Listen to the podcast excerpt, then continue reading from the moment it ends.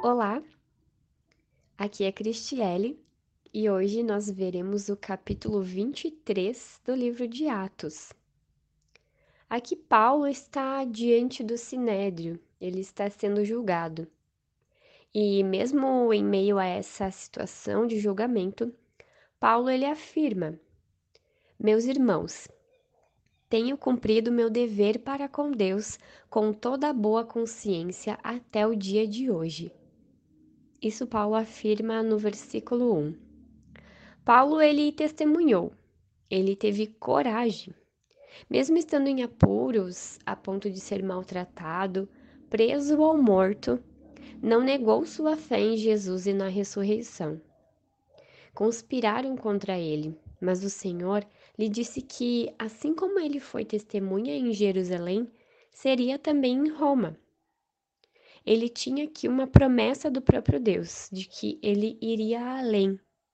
Então, Paulo é transferido para Cesareia para ser julgado pelo governador de lá.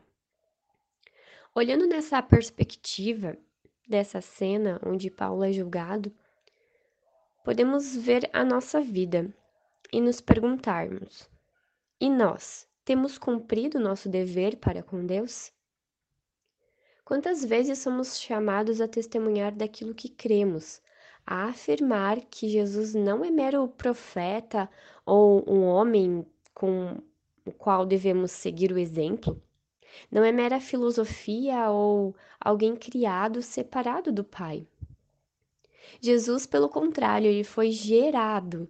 Jesus, ele não é um mero profeta ou algum exemplo a ser seguido, mas sim o nosso Senhor e o nosso Salvador. Deus que se fez carne, o próprio Deus que veio e habitou entre os seres humanos, aquele que pagou alto preço por mim e por ti, morrendo a morte humilhante daquela época, que é a morte de cruz, mas que ressuscitou e junto ao Pai voltou, nos deixando o Espírito Santo e a promessa de que um dia ele voltará e nos dará a vida eterna junto com ele. Paulo sempre apontou para Cristo, não se envergonhou do Evangelho. Paulo tinha certeza e a convicção do seu chamado, não importava o que iria acontecer. Apesar de seu medo e sofrimento, sim, porque Paulo tinha medo, ele sofria. Mas a sua coragem vinha do alto. Sabe aquela frase, vai com medo mesmo? Bom, penso que Paulo, apesar de si mesmo, dos seus sentimentos, olhava para o alvo, que é Cristo.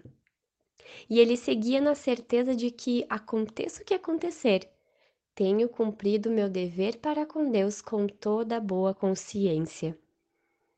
Meus queridos, que o Espírito Santo, capacitador, nos ajude, que na caminhada possamos ir com medo mesmo, na certeza de que aquele que nos chama a testemunhar é o mesmo que nos dá a coragem necessária, pois testemunhar não é apenas um trabalho a ser feito, mas uma vida a ser vivida.